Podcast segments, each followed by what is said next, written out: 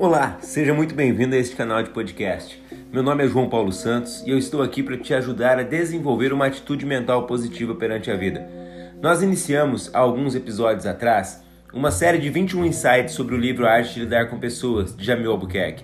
Um livro que já vendeu mais de 220 mil cópias. E a minha proposta é que no final desses 21 dias você tenha uma transformação na sua liderança. Se você topa esse desafio, fica comigo, se inscreve no canal e no final compartilhe esse episódio para mais pessoas. Se você quer construir um relacionamento duradouro, controle a crítica. Pronto, eu já podia parar por aqui esse podcast e talvez esse é o insight mais interessante desse livro. Ele é tão importante e transformador que eu vou dedicar todo esse episódio a ele. Mas é só uma crítica construtiva. Você já ouviu isso? Com certeza sim.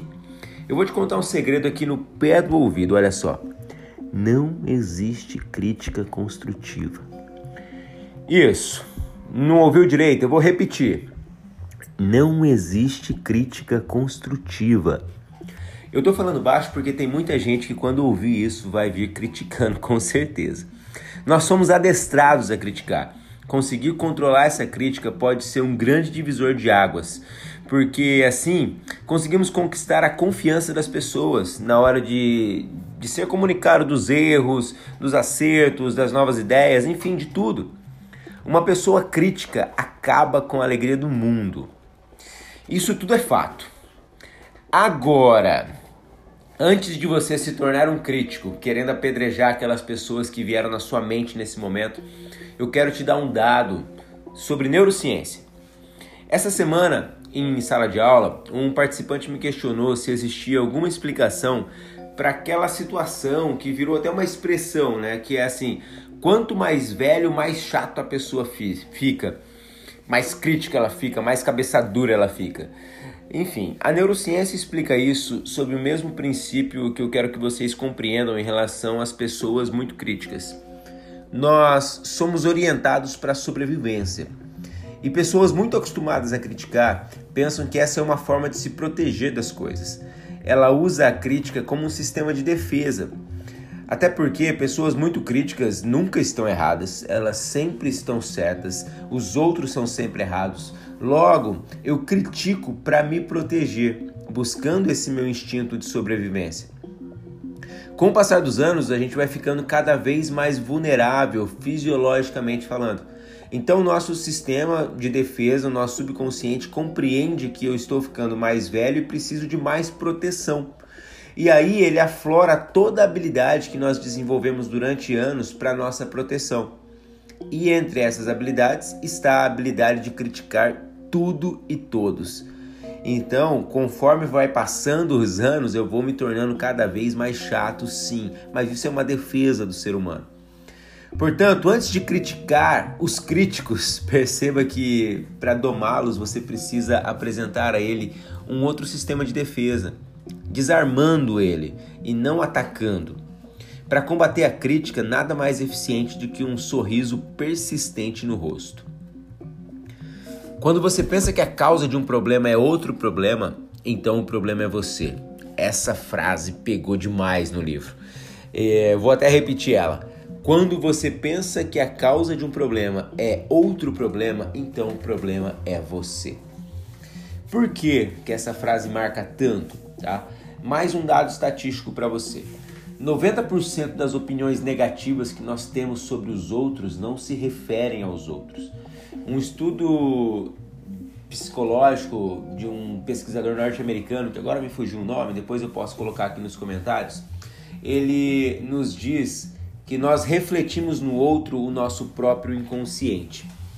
Tá? 90% de toda a crítica que você faz para aquele colaborador, aquele companheiro, aquele amigo, vizinho, cônjuge, ela está relacionada a você. Isso se dá porque nós não temos condições de saber com exatidão o que se passa na cabeça do outro.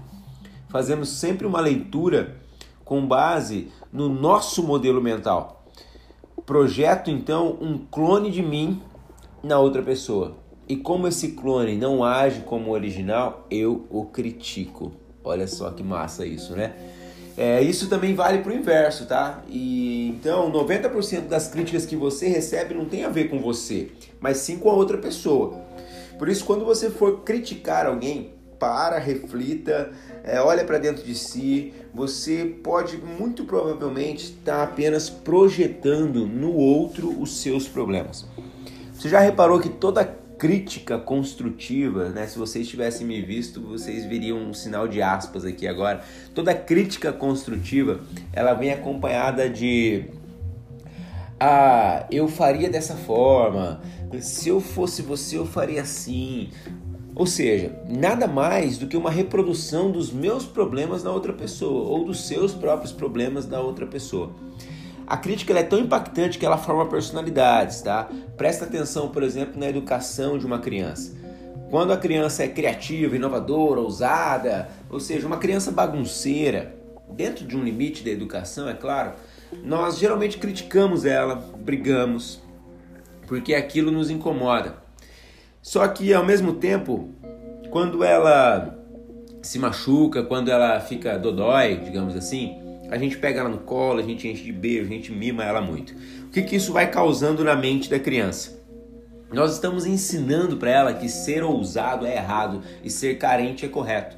Nós criamos pessoas altamente dependentes uma das outras, que não conseguem fazer nada sozinhos por conta da crítica. O maior desafio que eu tenho visto em sala entre os participantes aí de uma faixa etária entre 21 e 28 anos é a insegurança. Na maioria das vezes, eles não conseguem se posicionar. Tem muitas ideias, muitos insights, mas simplesmente não conseguem se impor. Por quê? Porque a vida inteira eles só ouviram críticas todas as vezes que eles tinham uma ideia, que eles eram ousados, que eles faziam algo novo. O crítico, ele constrói paredes, ele não constrói pontes. E controlar a crítica pode ser um tanto quanto difícil. Mas para liderar, lidar com pessoas, precisamos combater esse hábito dando foco no que a pessoa tem de positivo e assim tornando o que ela tem de desafio algo pequeno perto da sua habilidade. Assim conseguimos influenciar. Mas perceba que antes de mais nada, sou eu quem precisa fazer algo.